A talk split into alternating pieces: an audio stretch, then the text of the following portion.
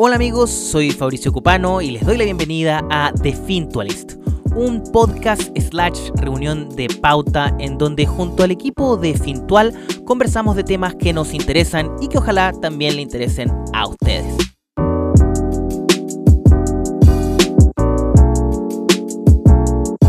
A lo que entendía, buenas y primeras, es que habrían encontrado en el aire de una, de una luna de Venus ¿Estoy en lo correcto, Fantini? no, Venus no tiene luna. Puta, ya la caí. No sabía, no sabía que iba a decirlo mal. Eh, que está Venus y siempre se ha especulado que puede existir vida en algunas partes de Venus, en la atmósfera, como en partículas de suspensión y cosas de ese tipo. Entonces, lo que siempre se busca, lo que la astrobiología busca eh, indicadores de vida en otros planetas a través de buscando eh, ciertas moléculas que solamente se generan o se explican con vida. Entonces, aquí el caso del fosfano, que solamente se produce con actividad biológica. Entonces, apuntaron y miraron la, y encontraron fosfano o indicios de fosfano. Pero como el telescopio no era tan bueno, vinieron a Chile y fueron a Alma y lo midieron con el mejor telescopio del mundo y vieron de que era muy marcado el fosfano. O sea, encontraron grandes cantidades de fosfano en la atmósfera de Venus justo en una zona donde se especula que debería existir vida porque las condiciones son buenas. Entonces, y eso todo apunta a de que hay muchas coincidencias que apuntan a de que es muy posible que haya vida en Venus, pero no se vamos a ver hasta que vayamos allá, mantengamos una sonda y miremos en, dentro de la atmósfera si es que encontramos algo vivo por ahí. Entonces, como que es un paso más, pero no confirma nada todavía. Y la otra opción sería que, esta, esta, sustancia orgánica se, se, produjera por otro proceso que no conocemos. También podría ser una solución probable, pero... Una solución más aburrida, pero probable. Y ahora lo que yo encuentro fascinante igual de todo esto es eh, la capacidad de llegar a algo tan pequeño, tan lejos, ¿no? Eh, ¿Cómo miden esto a tan larga distancia? ¿Cuál es, ¿Cómo se hace eso? Ya. Esto es una técnica que se llama espectrografía, que lo que pasa es que está el Venus igual está cerca de la Tierra, es, uno, nuestro planeta más cercano. Entonces, cuando Venus pasa por el frente del Sol, la luz del Sol atraviesa la atmósfera de Venus y esta, estos gases interactúan con la luz del Sol. Entonces, cuando llega a la Tierra, después de pasar por la atmósfera de, Venus, uno ve unas líneas negras en los espectros de absorción. Y eso los puede caracterizar con, con la existencia de estos gases. Es como, las huellas digitales, básicamente. Toda la luz tiene un espectro, así como, como un electrocardiograma, si querés. Claro, claro, claro. Tiene un espectro y dependiendo de qué, qué, elementos químicos tiene, tú puedes, es como ver la huella digital y puedes saber qué cosas tiene, cuán lejos está incluso. Puedes saber harta información. Y lo bueno de esta técnica es que cuando se mejoran los telescopios, podemos incluso medir atmósferas de planetas fuera del sistema solar. Entonces no tenemos que ir directamente a medir hasta allá, que cuesta mucho ir a la estrella, sino que mirando nomás podemos tener muchos indicios de vida fuera del sistema solar. Tenía una duda como asociada como a la literatura de ciencia ficción, que entre los años 1930 y 1950 fue como el pic de la ciencia ficción donde se hablaba de habitar Venus, porque se veían las nubes y era como, ah, tiene el tamaño de la Tierra, en ese sentido, y, se especulaba mucho como debajo de esas nubes podría haber algo como tropical, así como, eh, se imaginaban algo así como, como una selva tropical. Eh, calurosa pero húmeda. Y, pero claro, se habla de que en Venus se, como que se extinguieron los océanos, se evaporaron. Y, claro, mi duda son dos. Una, si la evaporación de los océanos eh, tiene que ver con, con, que se haya descubierto esta, esto de, de fosfina. Y la otra duda es si te imagináis como que va a surgir una nueva literatura de ciencia ficción verosímil donde en ese, en ese espacio de atmósfera que está en altura, porque no está como donde está, la, donde está como el suelo, porque es muy caluroso, si, uno, si ahí cabe como, como una especie de ciudad voladora, ¿cachai? Como, por decirlo para el imaginario. Las dos, esas dos. La ciencia ficción siempre ha estado como apoyada un poco de la imaginación y siempre donde puede existir vida vamos a inventar que existe y vamos a inventar todo el ecosistema necesario para porque nos entretenemos y nos gusta. Y aparte que nos como país prediciendo qué cosas podrían pasar. Venus, desde que nosotros lo miramos, siempre ha sido esta nube de, con atmósfera muy hostil, muy fea, solamente que éramos más ignorantes y creíamos que podía existir un mundo tropical en Venus. Después con la tecnología cachamos de que hace como 2.000 millones de años atrás, existían océanos y la Venus era mucho más parecido a la Tierra que hoy día. Y que puede haber sido, por ejemplo, que se, la vida se haya originado en esos océanos, no sabemos qué pasó entre medio, pero Venus se volvió un, un mundo completamente hostil, puede haber sido un choque de un meteorito, o que la misma, esta vida hizo alguna reacción negativa al planeta.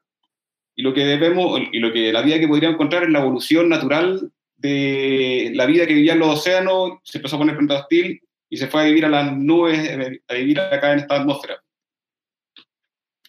cabe, claro, pero cabe algo grande en ese, en ese pedazo de atmósfera, como que no me imagino el tamaño, esa es mi pregunta, como qué cabe ahí, ¿cachai? Con como 12 kilómetros de ancho, entonces como bueno, bueno, esa era la superficie de la Tierra más alto que el Everest, entonces una franja gigantesca de espacio habitable en Venus. La raja. Oye, Fantini, yo tengo una duda. ¿Qué rol cumple ALMA y toda esta como infraestructura que está en Atacama eh, para la detección de esta posible vida en Venus? Ya, que el, el, fosfano es una molécula que tiene cierta línea de absorción, como la huella digital. Y una de las características está justo en la frecuencia que detecta ALMA, que es milimétrica, creo. Pero no importa mucho. Entonces, ALMA está especializado en medir este tipo de longitud de onda, que es la que corresponde con este marcador de vida. Y como es el más potente del mundo, lo apuntaron a Venus y detectaron que el fosfano con buena precisión. Lo, otro es que, es que deben estar más o menos seguros de, de, lo que encontraron, porque los científicos en general son bien miedosos a publicar algo que, que los va a marcar el resto de sus vidas si es que se equivocan. Entonces, seguro esto lo cacharon hace más de un año y se quedaron piola hasta estar muy, muy seguros, ¿no? Sí, y bueno, también intentan hacer un poco de publicidad para intentar vender el proyecto y que manden naves espaciales para allá.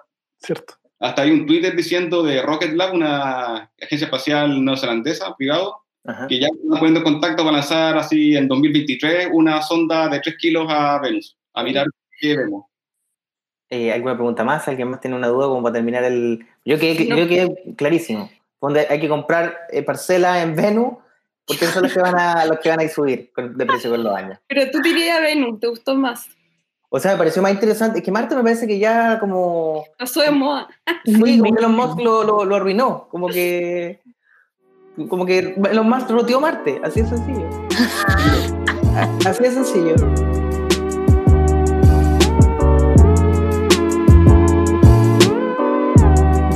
Te explico.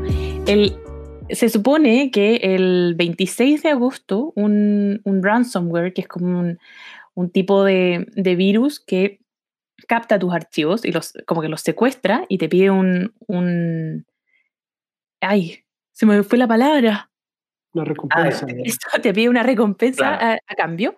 Em, se metió a Banco Estado y estuvo desde el 26 de agosto hasta el 5 de septiembre. Esto según Sebastián Sichel, que es el, el presidente de Banco Estado. Mm, y, la gracia que tiene este virus, este ransomware, es que encripta tus archivos y eh, o te amenaza de alguna forma de publicar estos datos o te bloquea el acceso y te dice, mira, si tú no me pagáis, yo no te, no te muestro lo, lo que tenéis acá.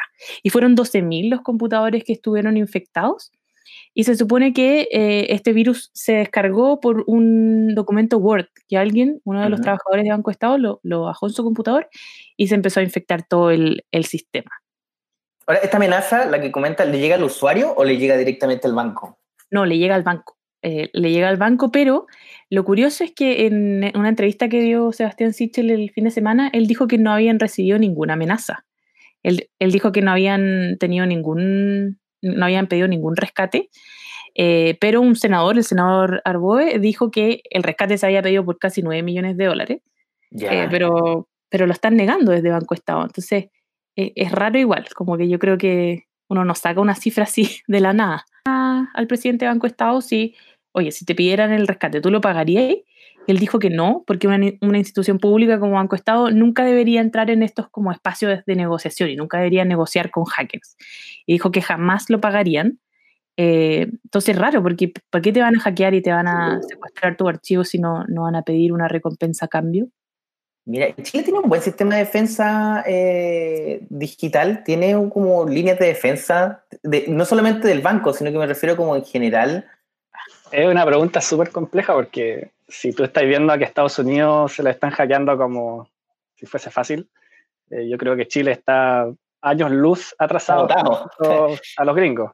Claro. Eh, Pero fíjate que no es solo algo de Chile, porque em, según unas cifras que leí por ahí, hay 4.300 instituciones financieras atacadas en el mundo solamente en menos de un año. Entonces, al final, el foco no es como Banco Estado, según esto, sino que instituciones financieras a nivel global. No sé cómo, por ejemplo, una red tan grande como un banco, tenéis miles de trabajadores, tenéis que tener tus sistemas actualizados siempre y, y la capaci- capacitación humana tiene que estar, tiene que ser el foco, porque al final casi siempre estos virus entran por, por errores humanos. Gente que hizo clic en un mail sospechoso o que descargó un, un archivo que no tenía que descargar.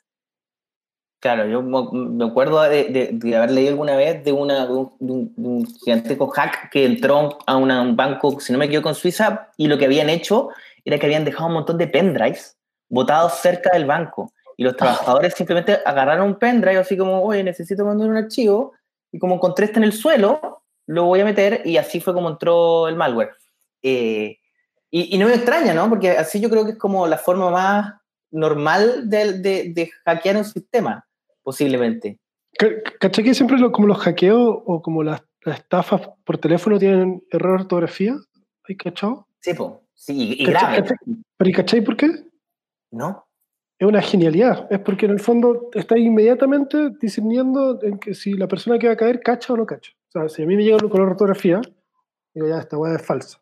Sí, Pero la gente que no cacha tanta ortografía, que parece que está correlacionada con la gente que podría ser más ingenua, es la que cae. Entonces, así te aseguras inmediatamente. Es una, una forma de seleccionar su mercado que tienen Wow. los delincuentes en Chile para decir, vale, no voy a perder tiempo con Fabricio Escopanos o Ignacio Fantinis que saben leer y, cachar, y van a cachar el tiro. No voy a perder tiempo con ellos. Voy a optimizar mi cliente objetivo, que es el weón que no sabe que Edwards es con W, sino que con U, o que ingeniería comercial no es con S, sino que con C. Y voy a atacar a esas personas. Bueno, es brillante. Eh, Es eh, brillante. Lo que quería agregar es que es- el grupo se llama R-Evil. Eh, Ya. de hecho, la- el mes pasado se habían hackeado a otras tres empresas. La primera es eh, Jack Daniels, el whisky. El otro, un banco mexicano, CI Banco. Y el otro es la, la Telecom Argentina. En esos tres el, el- el mes pasado. Y en ambos están, creo que ninguno pagó, eh, pero en ambos estaban pidiendo eh, ransomware de más de 5 millones de dólares. Oye, yo tengo una duda, porque gran parte de, la prevención que hay a los hackeos es eh, con hackeo, como el, los programas de Bug Bounty o de premiar a estos hackers buena onda que te encuentran alguna vulnerabilidad. Claro. Pero ¿cómo se hace es- esto en este caso? Como, ¿Cómo se hace? ¿Tú podéis prevenir un, un ataque de ransomware si al final como que tendréis que probar a tu propio staff, como a la gente que trabaja contigo? ¿O podéis prevenirlo con Bug Bounty? Eh, se hace con, con el back bounty es una de las formas de atacarlo. La otra es hacer lo que se llama un penetration testing eh, o un pen test, que eh, por lo general es, no sé, pues, un grupo de cinco personas que se encargan de hacer una estrategia para atacar eh, la organización, digamos que un banco.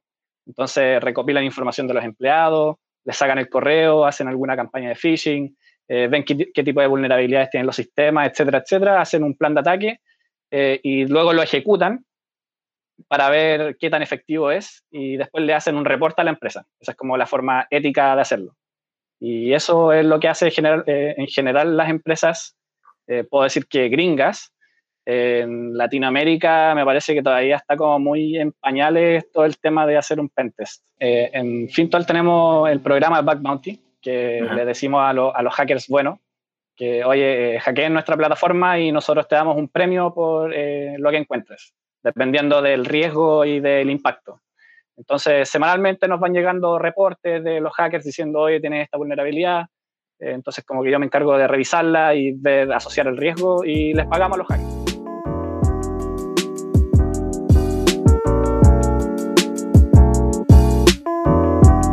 ¿Una relación chilena con Corea del Norte? O sea, ¿un chileno puede ir primero que todo? ¿Como Sí, ¿Cuál es sí. el Sí, título de que un hecho- chileno puede visitar? Cualquier, casi cualquier persona puede ir, excepto si eres gringo, que puedes ir, pero tiene muchas más restricciones. Y si eres surcoreano, no puedes. Esos son, son los que están vetados totalmente. Ahora, lo que sí tú no sabes que cuando pisa esa tierra ya no hay ley en el fondo, ya todo lo que te Sí, pueda pasar dentro de ese lugar... eh, De hecho, de hecho, te, de hecho te, te quitan el pasaporte y es como, Yo, yo jamás suelto el pasaporte, jamás, jamás. Y esta fue la única vez en mi vida que dije, ya bueno, toma. Ahí ya está. tengo- Y Wow. vertiginoso, sí, pues. eh, da, da, da vértigo. Y lo, lo- lo que, lo que estaba pasando ahora es que, eh, bueno, Kim Jong-il, que fue el papá que se murió en el 2011, Sí. eh, no sabía qué, hijo, qué hijo dejar. Entonces tenía un hijo, el hijo mayor era medio pastel y lo pillaron eh, con un pasaporte falso en Tokio, eh, yendo a Disneyland.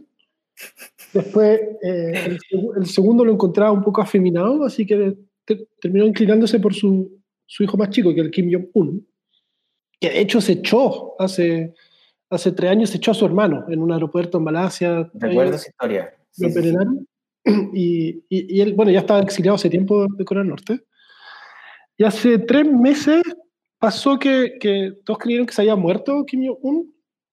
Y mi teoría, antojadiza y arbitraria, porque esto es todo lo arbitrario y antojadizo que, que, que uno se, lo- se permite, es que el gallo está medio mal de salud y estaba simulando su muerte para ver cómo se... Cómo se Para entender cómo el mapa se iba a mover. Exacto, esa es mi teoría. Y que en verdad el gallo está mal eh, y que ahora parece que es real. Y por eso está, está agarrando mucho protagonismo su, su hermana chica. La, son cinco hermanos, la hermana chica, la Kim Jo-young, eh, que en ¿Qué marzo... edad apenas- tiene? ¿Qué edad tiene la hermana? 32 años.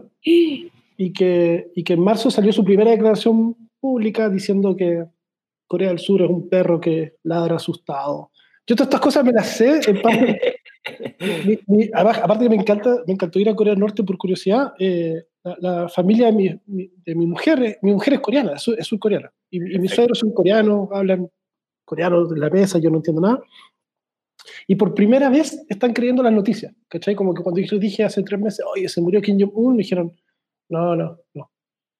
Y, eh, y ahora me dijeron, y les dije, oye, ¿esto, esto ahora es verdad que, que la hermana va, va a asumir? Y me dijeron, oye, parece que sí, porque sus fuentes, sus su, Sí, pues ellos tienen una, una información mucho. Además, huelen en el fondo como la. la Claro, ya, ya, cachan, ya cachan todo, entonces pareciera que, que, que el cabro está mal, o está enfermo, no tengo idea, y, y que la chiquilla, la hermana, está, va, va a asumir. Yo, yo esperaba que, yo tenía esperanza en, la, en, la, en, en las mujeres a cargo de países, ¿eh? como que lo, lo- lo han hecho súper bien en, en Finlandia, en Nueva Zelanda, con el COVID. Tenía una cierta esperanza con, con Kim Jong-un, pero parece que, que es más o menos mala la chica. Como que... Es muy interesante, ¿no? Porque Primero, porque si no me equivoco, vendría siendo, si que llegase al poder, vendría siendo la primera dictadora millennial.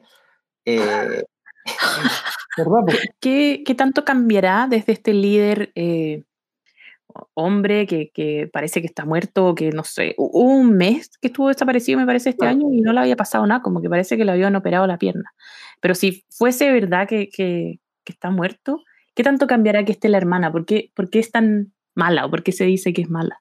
O sea, partamos por la base que nadie cacha nada y menos nosotros acá en Chile. Pero, pero, pero yo creo que al final terminan siendo aparatos nomás. Que esto se mantiene no porque alguien sea muy malo, sino que porque construye una red de poder a su entorno que es muy buena en términos económicos probablemente. Entonces, quizá el monigote que esté de, de- de- de- cara al resto no, no sea tan relevante como la estructura que sostiene, que sostiene a- al poder. Han habido avances, ¿eh? o sea, el- el- dentro de las cosas que, que vi yo en mi viaje, que fue hace ya cuatro años, eh, ah, ya empezaron a usar celulares. Teni- Ujú. tenían, do- tenían dos apps nomás, la linterna y, y, y una de Bluetooth de pasarse no sé qué, supongo que la misma linterna. Eh, y y- y en, un- en una ciudad que tiene apagones, tiene luz como cuatro o cinco horas al día nomás. Eh, habían, habían, habían más autos, eso me Ujú. sorprendió. La gente usaba algunos celulares eh, y también habían edificios nuevos bien feos, bien kitsch, pero, pero nuevos, que estaban dedicados como lo- a los profesores y a la gente de la ciencia. no sé, porque yo me lo imagino, y esto obviamente debe ser equivocado, pero me lo imagino siempre Corea del Norte como ciudad empresarial. Me imagino, que una intención de ciudad empresarial. No, no sé, me imagino estos edificios medio uno leja del otro, como que toda la gente con la cabeza baja.